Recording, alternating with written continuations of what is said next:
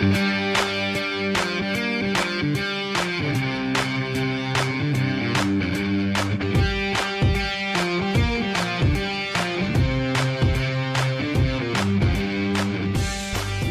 gente, una semana más, una semana de fútbol, hoy viernes 25 de noviembre en su podcast favorito, Fútbol desde Balcón. Le habla Brian y como de costumbre también está Andrés. ¿Qué tal Andrés? ¿Cómo te ha tratado esta semana de fútbol y sobre todo de Champions League? ¿Qué tal, Brian? Muchas gracias. Primero que nada, agradecer a la gente porque estamos top 20 en podcasts escuchados de fútbol eh, en Sudamérica. Así que nada, gente, muchas gracias.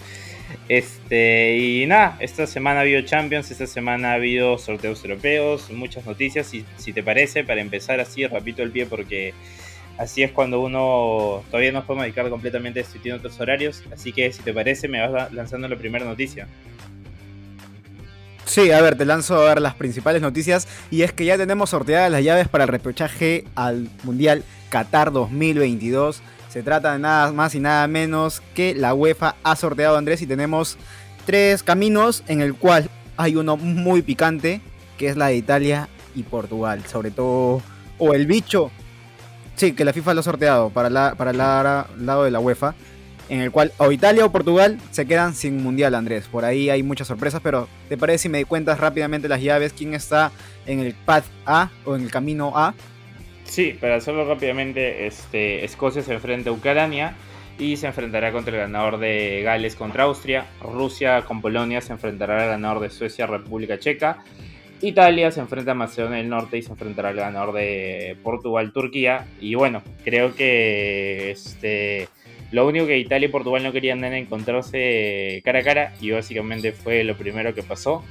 Creo que Italia tiene el camino más fácil porque Macedonia me parece de todas las selecciones, tal vez sin desprestigiar la más débil, al menos por nombre, por jugadores. Tiene Pande que se retiró, creo que tiene a Bardi, entonces no Bardi el, el inglés, sino Bardi el de Levante, con B grande y con H en el medio.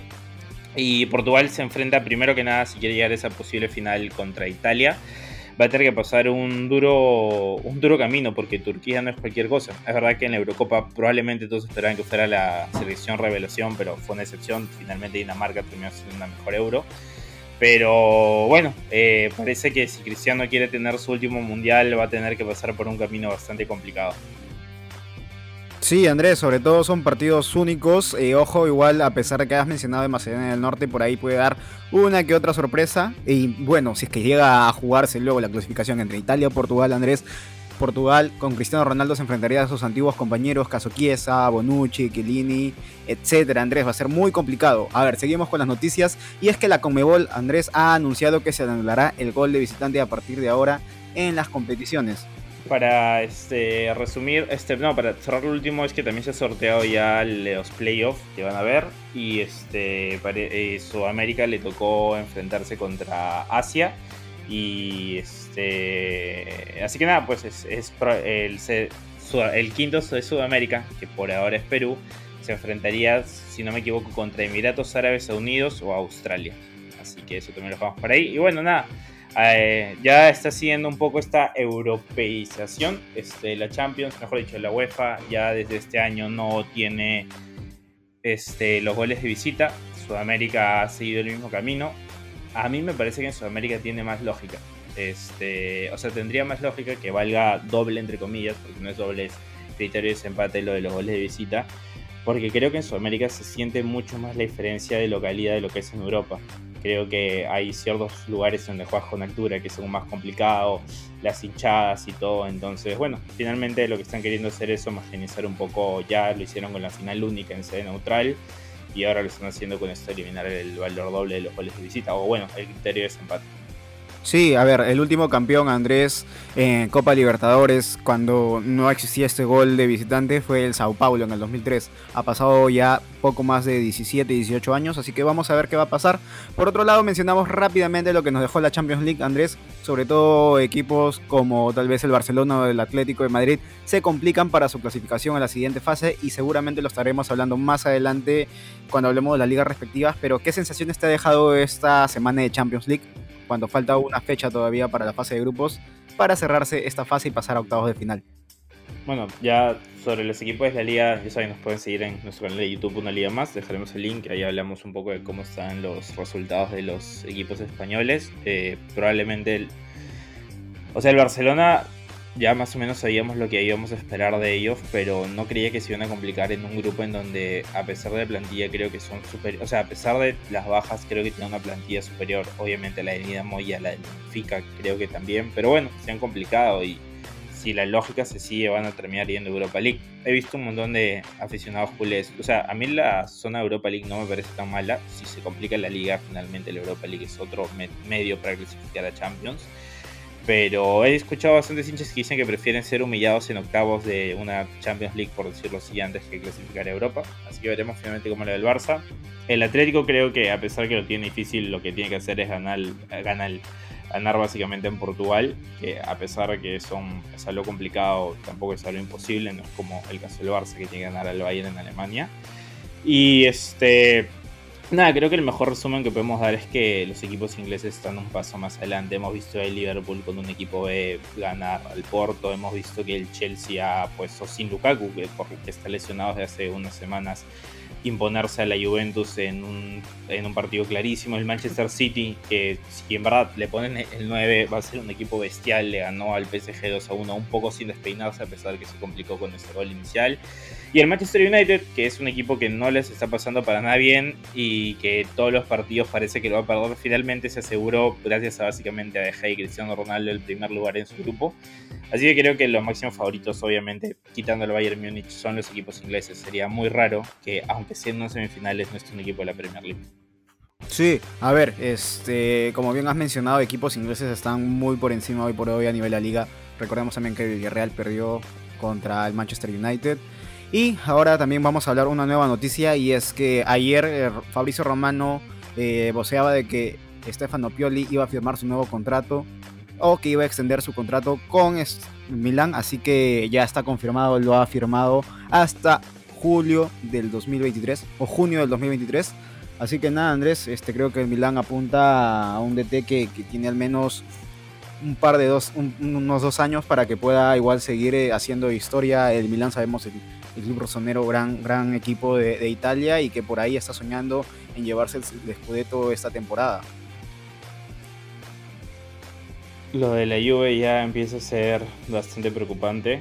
Este, pero bueno, como tú dices, eh, lo, de, lo de Pioli, creo que el Milan está haciendo bien. Este, bueno, para hilar bastante bien. En verdad, el Milan ya tenía todo celado, celado todo cerrado con Ralf Ragnick para que sea director por una temporada y luego pase a ser el director deportivo.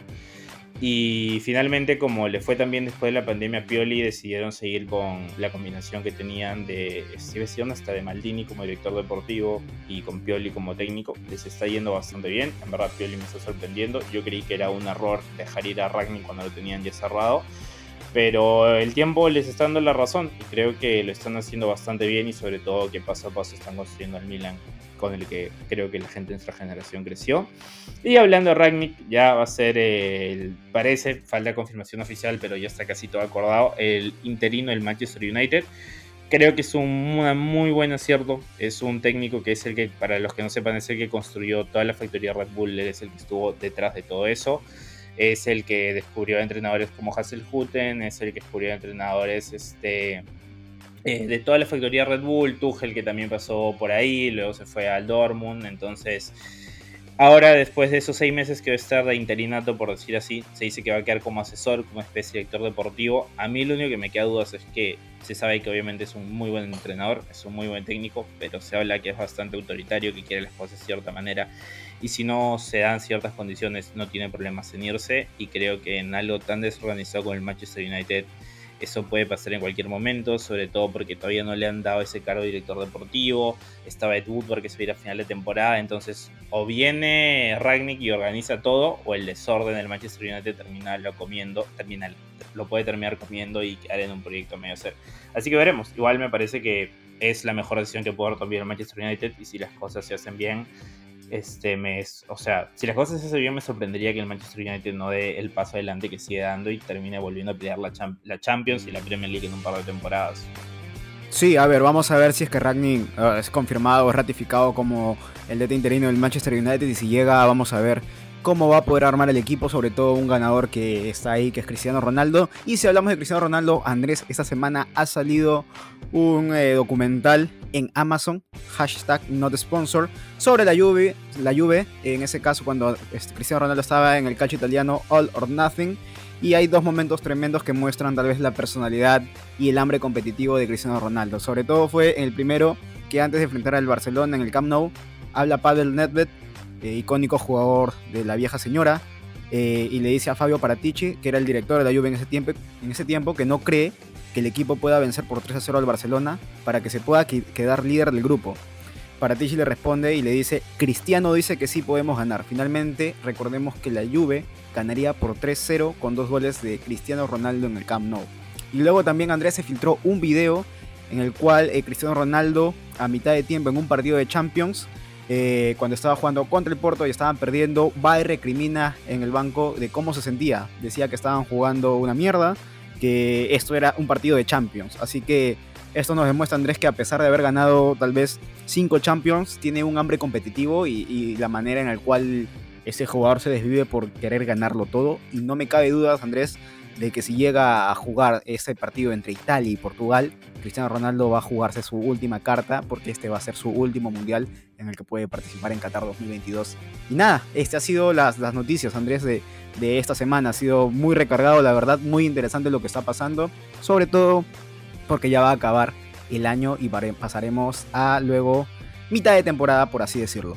Sí, como tú dices, creo que demuestra el liderazgo finalmente cristiano de lo que representó tanto, o sea, lo que representa para lo que significa tener un jugador como él en el club. Son diferentes formas de liderazgo, los hay más callados, los hay que, expresan más, los hay que se ponen al frente, algunos lo pueden ver mal, otros pueden ver bien, lo que sea.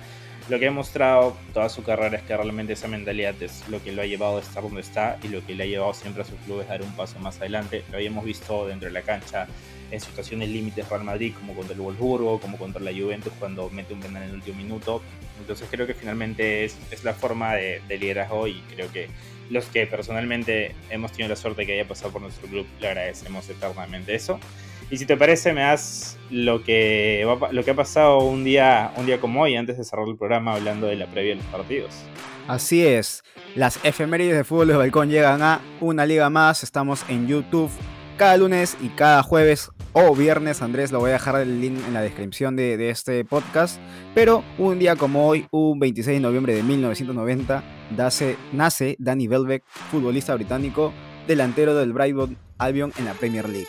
También un día como hoy, un 26 de noviembre, pero del año 1991, nace Manolo Gaviadini, futbolista italiano, actual futbolista de Sampdoria del calcio italiano. También tenemos dos más, Andrés, que un día como hoy, un 26 de noviembre, pero de 1995, el Diego Maradona se enfrenta a Francescoli por primera vez en un campo de juego de, un clásico. Francescoli. Francescoli lo, pusieron acá en producción. Pero bueno, Enzo Francescoli con la camiseta del River y Diego con la de Boca Juniors. Así que esto fue un super clásico. Pero acabó 0-0 Andrés, lamentablemente. Y un día como hoy, un 26 de noviembre pero del 2005 fallece George Best, futbolista británico que se desempeñó en la posición de extremo y media punta. Inició su carrera como futbolista profesional en 1963 con el Manchester United, donde militó por 11 temporadas, formando parte de la United Trinity o también llamada Holy Trinity, junto con Bobby Charlton y Dennis, Dennis Law. Así que esas han sido las efemérides del día de hoy, Andrés. Un recuerdo eterno para Diego que eh, ayer se cumplió un año de el lamentable hecho. Y nada, siempre es bueno recordar a jugadores como él o jugadores como ves que probablemente se han llevado su carisma y su forma de vivir tanto dentro como fuera de la cancha y realmente eso es lo que nos ha hecho siempre enamorados del fútbol. Y bueno, si te parece, te canto lo que va a pasar en las tres principales ligas, los partidos más importantes. El primero es el Manchester City contra el West Ham United, el Euro West Ham que ha asegurado su, primer, su primera posición en de grupos en la Europa League, eso significa que va de frente a octavos de final, no va a tener que comerse el garrón de la frase previa que va a ser una especie de 16 avos con los equipos eliminados de la Champions y los que fueron segundos en Europa League. En fin, va a buscar ganarle a un Manchester City que yo creo que ahora está agarrando cada vez más ritmo y va a hacer todo lo posible por igualar al Chelsea en la punta. Como digo, los tres candidatos, Manchester City, Chelsea, Liverpool, están un paso por encima de los demás en la Premier. Pero creo que el West Ham es un equipo que le puede complicar la vida. Ya se le complicó a Liverpool y me parece que está preparado para hacer daño a equipos como el City. No tienen problema en, replegarse atrás, en defender bastante juntos, en salir a la contra. Tienen a un 9 como Miquel Antonio que lo que hace es correr, ganar en corpulencia y marcar goles. Y sobre todo que se note que es un equipo que está jugando bastante divertido. Es verdad que falló, eh, perdió la semana pasada. Pero creo que el West Ham puede ser un rival duro de roer para los Citizens. Sí, a ver, Manchester City está en el puesto 26 con 2 eh, está en el puesto 2, perdón, con 26 puntos y el West Ham está en el puesto 4 con 23 puntos. Ojo que si el West Ham eh, gana, Andrés lo, iguala al Manchester City, pero tal vez si Liverpool gana su partido va, a poder ahí robar puntos, va a poder tal vez meterse en la pelea por estar ahí. El Chelsea está mucho más adelante, está con 29 puntos puntero. Su último partido el West Ham, Andrés, lo perdió lamentablemente de visita contra el Wolves mientras que el City su último partido lo goleó por 3 a 0 ante el Everton. Bueno, creo que en este Chelsea Manchester United se va. El Manchester United va a chocar contra una pared, básicamente. Eh, va a volver primero que nada Lukaku, se va a enfrentar ante su ex equipo y como la personalidad de Big Rom, como se lo conocemos, creo que va a ser muy difícil que no termine haciendo daño a esa defensa del Man United. Todavía va a seguir con Carrick en el banquillo. Demostró un poco en esta media semana que quería hacer las cosas diferentes a Ole, poniendo a Van de Beek, Bruno Fernández suplente, Teyes por encima de Shaw y ese tipo de cosas.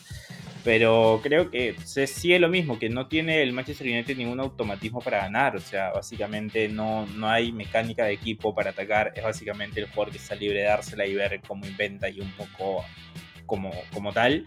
Y me parece que ante el Chelsea, que es un equipo que sabe cómo hacer las cosas, que tiene las cosas bastante claras, que tiene, sabe cómo defender, sabe cómo llegar al ataque, tiene diferentes vías de llegar. Ahora con Lukaku, que va a volver de suma una, que básicamente es algo tan simple como tirar pelotazos y que Lukaku sepa cómo bajarla. O sea, en cualquier caso, es un delantero muy autosuficiente. Y me parece que acá el Man United la va a sufrir canutas porque, a no ser que, que no es sostenible, que De Gea vuelva básicamente a vestirse de Jesucristo y Cristiano en la única que tenga, ni siquiera una, en esa media chance que le deje el Chelsea la meta y luego el United aguante todo lo que pueda, no veo forma posible en que este partido no acabe para una victoria para el cuadro blue.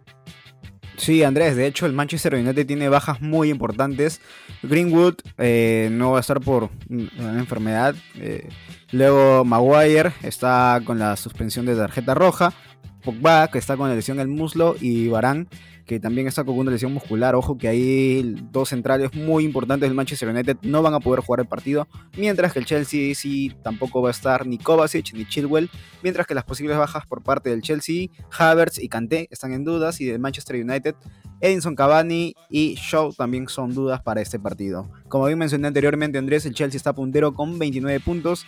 Su último partido lo ganó de visita por un 3 a 0 ante el Leicester y el Manchester United sí está más relegado, está en el puesto 8 con 17 puntos, viene de dos perdidas consecutivas, sobre todo la última que cayó goleado contra el Watford por un 4 a 1 en calidad de visita, así que Andrés lo tiene muy complicado el equipo del Manchester United como bien mencionaste, a diferencia del Chelsea que creo que sí tiene una idea de juego. Vamos a ver entonces cómo se va a plantear. De repente podemos ver una gran noche de Cristiano, una gran tarde de Cristiano Ronaldo en el cual pueda pueda deslumbrar, pero así como veo las cosas muy, muy difícil. Así que estos son los partidos más interesantes que hay en Premier League. Y si te parece, nos vamos rápidamente a la Liga Española, porque el Villarreal se enfrenta ante Barcelona. El Villarreal de Unai Emery, que ya necesita ganar un partido importante en la liga. En, la Champions tenía todo para ganar el Manchester United y Cristiano y básicamente, como digo, evitaron que asegure ya la clasificación y se va a tener que jugar todo contra la DEA.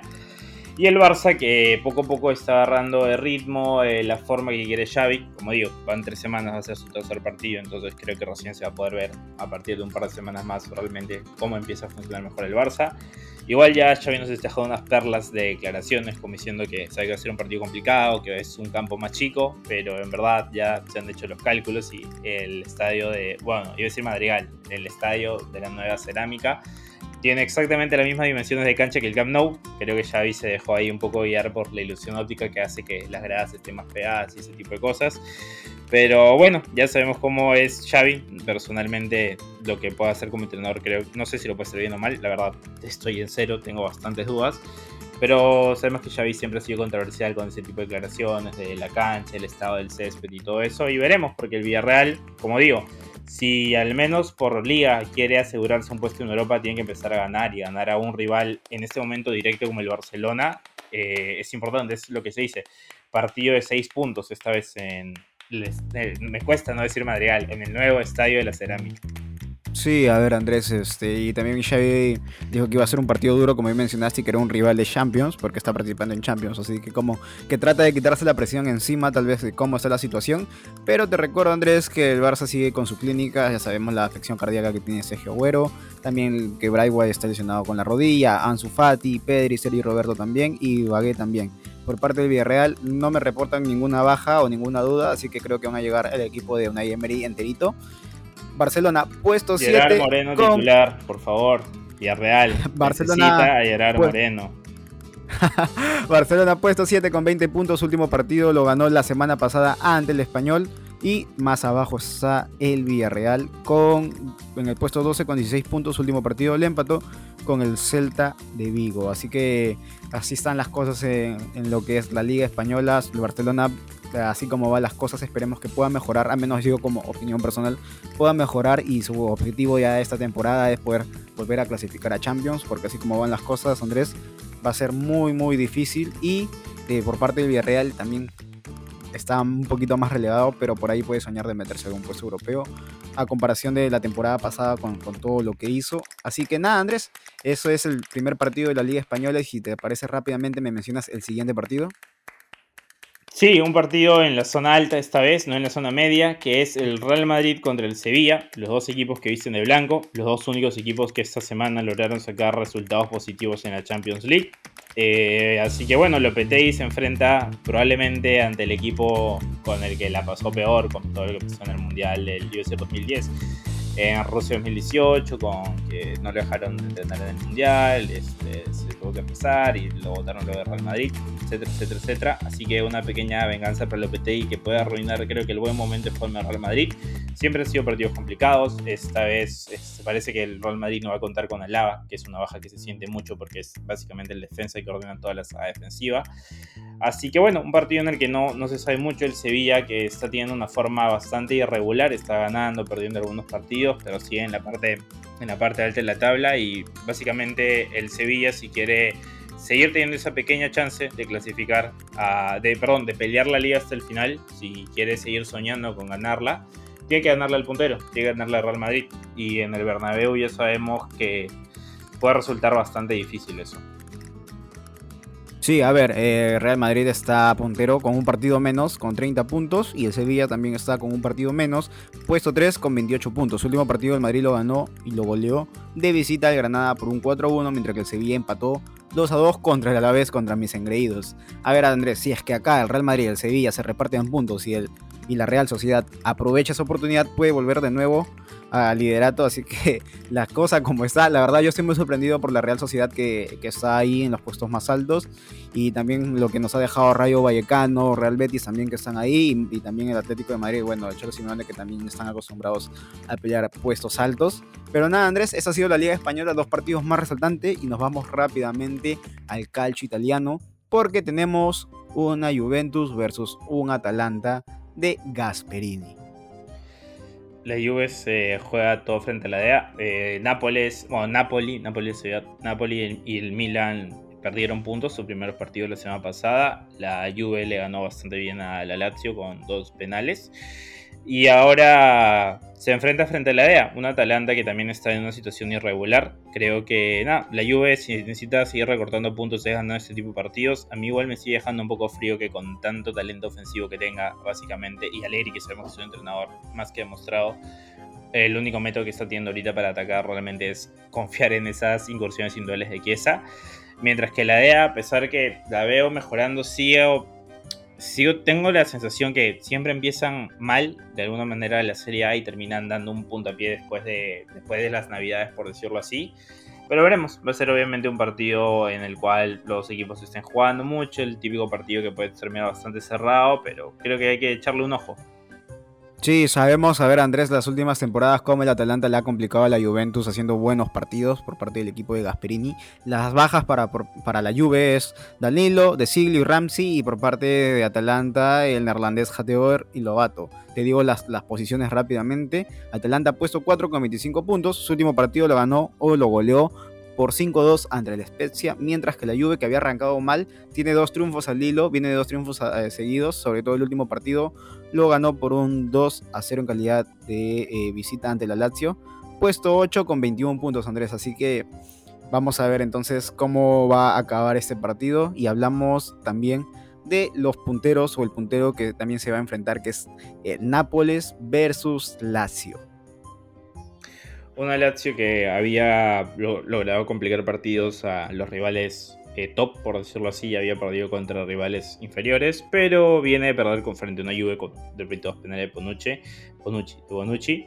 El Nápoles se ha complicado en Europa League perdiendo esta semana y si quieren si quieren estar realmente, seguir manteniendo esa ventaja, son obviamente estos los tipos, los tipos de partidos que tiene que ganar. Sarri se va a enfrentar frente a su ex equipo, así que ahí puede haber un pequeño atisbo de venganza. Y creo que después de, la de, que la temporada pasada el Nápoles perdiera en la última fecha de la clasificación que tenía básicamente cerrada Champions, esta temporada son este tipo de partidos que tiene que tener un colchón de puntos para separarse, aunque sea del quinto, si su objetivo es la Champions, y luego ir, como diría el Cholo Simeone, partido a partido para ganar el escudeto. Sí, a ver, a Nápoles tiene bastantes bajas muy interesantes. Está Insigne, está Osimen, Ounas, Politano, Anguitza y Zanola. Y por parte de la Lazio está Adekanje y Marusic.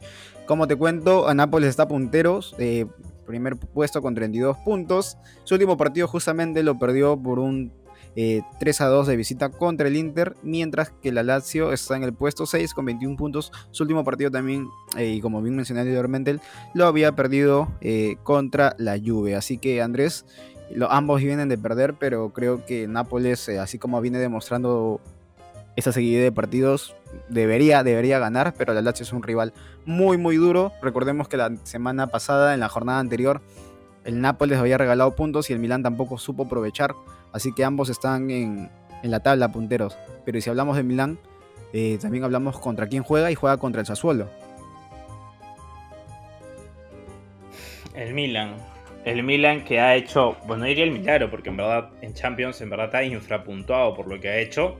Este, se juega un partido contra un equipo que la temporada pasada era de Cherby, sabía que, y ahora creo que sigue manteniendo el mismo nivel. Es uno de esos que sí se partido trampa frente a equipos que están en la media tabla que aspiran a un lugar más alto. Y con las bajas que tiene, con la seguidilla de partidos que está teniendo, con ya hemos hablado de la poca profundidad de plantilla que tiene, es un partido, como un partido trampa, un partido en el que estos puntos se pueden acordar a final de temporada. No creo que su objetivo real sea pelear el Scudetto. Lo digo, su objetivo es ir manteniéndose eh, entre los cuatro primeros para clasificar temporada, temporada Champions League y armar una plantilla.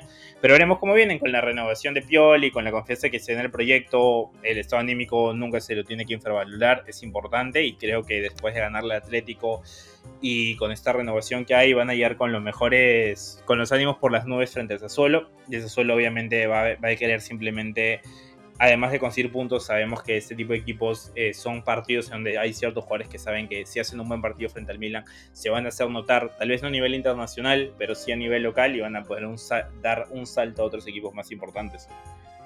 Así es. A ver, Milán tiene cuatro bajas, Calabria, Castillejo, Plizzari y Revic. Los que están en duda es Giroud, Maignan y Tomori, mientras que Sassuolo no tiene a Boga, ni a Jurisic, ni a Fratezzi, y los que son dudas Goldaniga, Obiang y Romagna.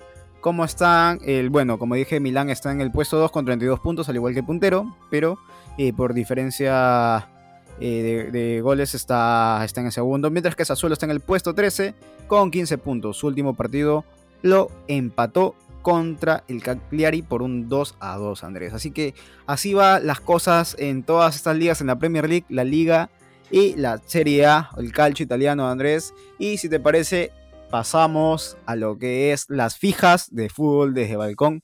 Y si rápidamente te parece, das tu score para el Manchester City versus West Ham y Chelsea versus Manchester United.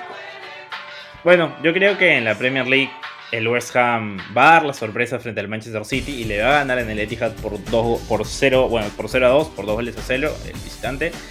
Y creo que el Chelsea le va a dar un repaso al Manchester United. Un 5 a 0 otra vez y el Manchester United va, va, a completar esa racha de caer goleado frente a rivales importantes. O frente a clásicos rivales, por decirlo así. Aunque bueno, el Chelsea no es un clásico rival. En fin, ya, ¿me entienden? Por mi lado, Andrés, yo creo que el Manchester City viene con gran confianza de haber dado un vuelta a un PSG en Champions League.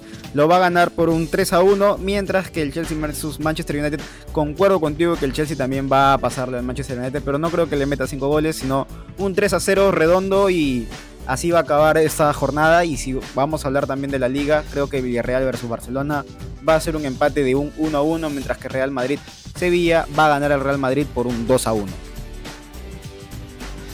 A ver, yo creo que el Villarreal va a ganarle 3-2 al Barcelona. Un partido loquísimo. Eh, doblete de Jeremy Pino. Y me parece que Real Madrid va a sorprender la papeleta con un 3 0 frente al Sevilla. wow. Muy optimista, muy optimista, pero muy optimista. creo que se solventa la papeleta. A ver, Juventus versus Atalanta, Nápoles versus Lazio y Milán versus Azuelo. Empieza yo. Juventus versus Atalanta, gana el Atalanta de Gasperini por un 2 a 0 o 2, 2 a 1 de, visita. Nápoles versus Lazio. Nápoles lo gana por un 1 a 0 y Milán Sassuolo lo gana el Milán por un 2 a 1. A ver, creo que la Juve y la Atalanta van a empatar a 0. Un partido que por más este, divertido que parezca creo que va a ser una bocata de cemento. El Nápoles va a perder 0 contra el Lazio y tenemos nuevo líder en solitario porque el Milan le ha ganado a 0 al Sassuolo. Bueno, así quedan nuestras tablas, o como queremos decir, nuestras fijas de fútbol desde balcón. A ver, Andrés, este, nada, agradecerte por ese tiempo. No se olviden de poder seguirnos en nuestras redes sociales. Yo estoy en Twitter como arroba BrianNick-ms y Andrés está como arroba 3Portugal. Estamos activos en nuestras redes sociales. No se olviden de poder seguirnos, de poder compartir. Y también todos los links de los canales secundarios que tenemos también lo vamos a juntar acá. Y eso sería todo, Andrés. En el canal de YouTube, sabemos que hablamos de la Liga Española siempre. Así que nada, gente, síganos en nuestras redes, bien, todo abierto. Así que nada, gente, chau. Chau, chau.